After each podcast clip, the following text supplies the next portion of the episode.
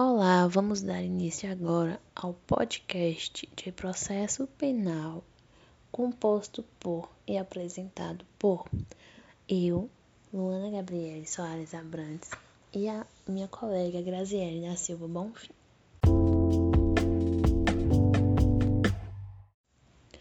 No podcast de hoje vamos falar um pouquinho sobre o recurso em sentido estrito. Bom, o recurso em sentido estrito na área penal é um recurso que se destina a impugnar decisões de natureza interlocutória, ou seja, que são as decisões que não têm um caráter definitivo ou terminativo, mas que, de maneira excepcional, é, possuem hipóteses legais de cabimento desse recurso para atacar decisões que encerram o processo. Atualmente, o recurso em sentido estrito tem cabimento contra decisões que não recebem a denúncia ou a queixa, decisão que conclui pela incompetência de juízo, decisão que julga procedente exceção, salvo a de suspeição, decisão que pronuncia o réu, decisão que concede, nega, arbitra, caça ou julga inidônea a fiança e indefere o requerimento de prisão preventiva ou a revoga, concedendo a liberdade provisória ou relaxa a prisão em flagrante. Contra decisões que julgam quebrada a fiança ou perdido seu valor, contra decisões que decretam a prescrição ou julga por outro modo extinta a punibilidade, Conta também decisões que indeferem o pedido de reconhecimento da prescrição ou de outra causa extintiva da punibilidade, contra decisões que concedem ou negam a ordem de habeas corpus, contra decisões que concedem, negam ou revogam a suspensão condicional da pena, contra decisões que anulam o processo da instrução criminal no todo ou em sua parte contra decisões que incluem jurados na lista ou desta ou exclui, contra decisões que denegam a apelação ou a julga deserta, contra decisões que ordenam a suspensão do processo em virtude de questão prejudicial e, por último, contra decisões que decidem o incidente de falsidade. Quanto ao procedimento, a interposição do recurso em sentido estrito, ela pode ser feita por petição ou por um termo nos autos, como está previsto no artigo 578 do Código de Processo Penal. O prazo para se interpor tal recurso é de cinco dias, previsto também no artigo 586 do Código de Processo Penal, contando do dia da intimação da decisão salvo no que diz respeito à decisão que inclui jurado na lista geral ou desta o excluir. Hipótese essa em que o recurso deve ser interposto no prazo de 20 dias, previsto no artigo 586, em seu parágrafo único do Código de Processo Penal. Em outros casos, será no prazo de 15 dias para o ofendido não habilitado como assistente poder recorrer de maneira supletiva da decisão em que o declara extinta a punibilidade, a contar do término do prazo para o Ministério Público.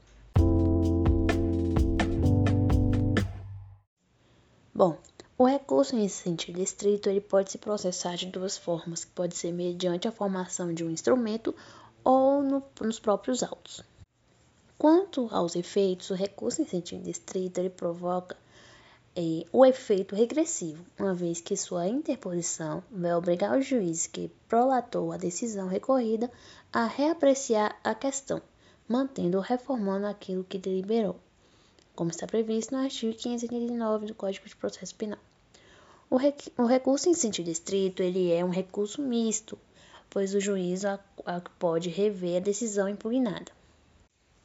Caso tenha manutenção pelo juiz essa decisão recorrida é, e ainda se houver retratação, mas o, o oponente impugnar a nova decisão, sobrevi, sobrevirá o efeito devolutivo, ou seja, a transferência à superior instância da prerrogativa de conhecer da decisão impugnada.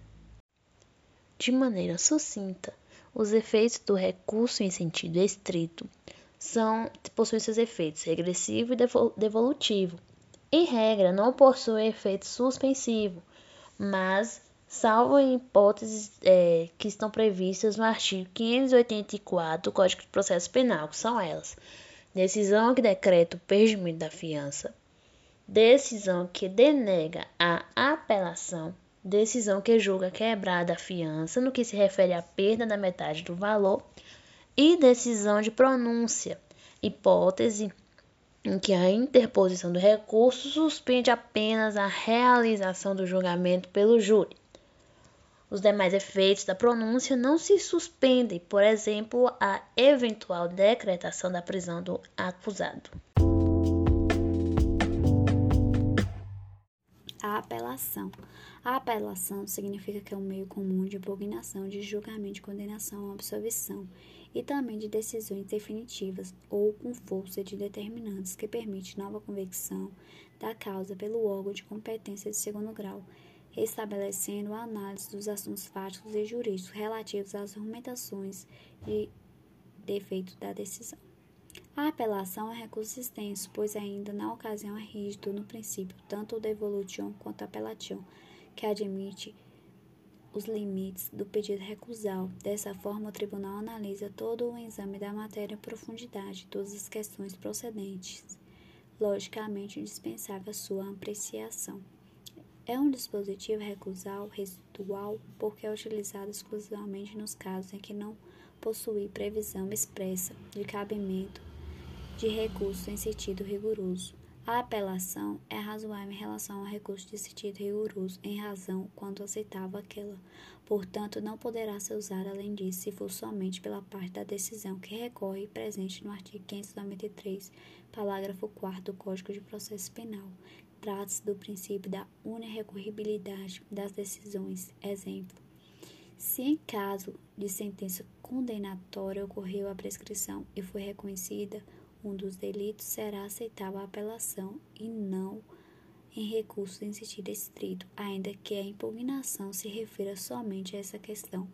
A apelação ela pode ser dividida em duas, plena ou parcial, presente no artigo 599 do Código de Processo Penal.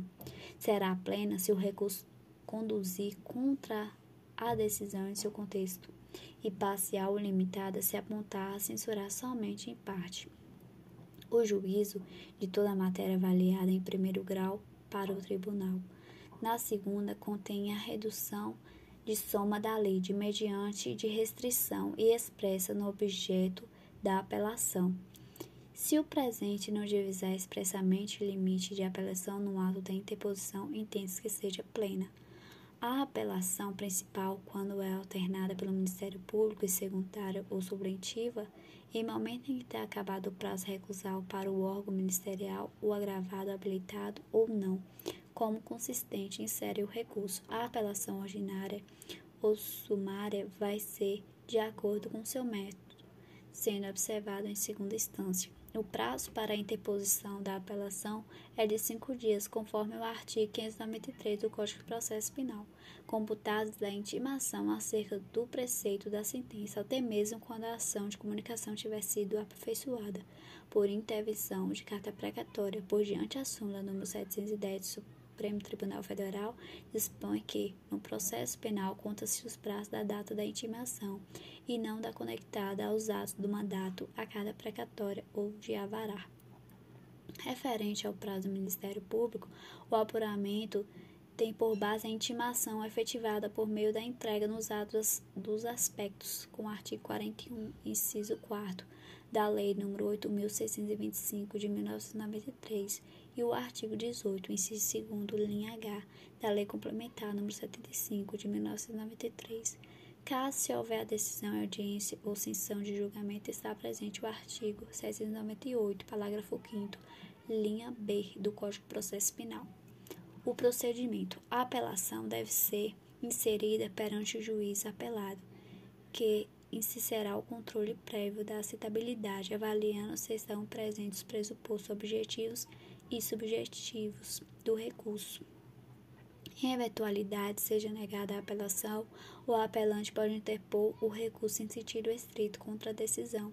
Se recebido, o apelante será intimado para o oferecimento das razões que necessita ser apresentadas no prazo de oito dias, em se versando de processo relativo à contravenção penal a prosseguir pelo juízo comum. O prazo para apresentação é de três dias, presente no dispositivo do Código de Processo Penal Artigo 600, parágrafo 2 o apelado determinará de prazos idênticos para apresentar suas contrarrazões.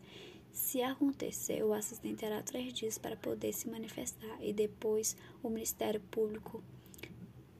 Artigo 600, parágrafo 1 do Código, Código de Processo Penal. Em casos da ação penal privada, o Ministério Público apresentará sua argumentação em três dias, sempre depois do réu. Artigo 600, parágrafo 2 do Código de Processo Penal. Na proposição de ambas partes apelar será o efeito a declaração pela acusação e depois aberto o prazo em dobro para o intimado, que apresentará contra-razões e razões diante ou retornarão aos atos do órgão ministerial ao acusado para o recurso da parte contrária. É aprovado ao apelante a apresentação das razões recusáveis em segunda instância, desde que assim solicite na oportunidade na interposição conforme o artigo 600, parágrafo 4 do Código de Processo Penal. Embora o dispositivo não vede o Ministério Público uso da prerrogativa de argumentar a apelação junto ao tribunal, artigo o promotor da justiça ou procurador da República procede à obrigação de obter prévia autorização da chefia da instituição, pois ficará delegando a outrem a prática do ato acionada. Efeitos: a apelação apresentará sempre o efeito devolutivo. Não provoca, entretanto, o efeito regressivo, porque na apelação não existe a possibilidade de o próprio juiz que declarou a sentença modificar a razão do recurso, ordinariamente. Ordinariamente, o recebimento da apelação gera o efeito suspensivo presente no artigo 597 do Código de Processo Penal, com exceções. A apelação arcatada da sentença absolutória não impede que o réu, se preso, seja posto imediatamente em liberdade conforme o artigo 596 do Código de Processo Penal. Em relação à sentença condenatória, o recurso especial do acusado que esteja preso causa o enfraquecimento do efeito suspensivo, porque aceita o progredimento de regime de cumprimento de pena ou aplicação imediata de regime menos rigoroso e nela determinada. A apelação poderá dar oportunidade a efeito extensivo em caso de concurso de agentes, a decisão do recurso interpor por um dos réus, se fundamentado em razões que não sejam de caráter exclusivamente pessoal, aplicará aos outros, presente no artigo 580 do Código de Processo Penal. Artigo 580 do Código de Processo Penal.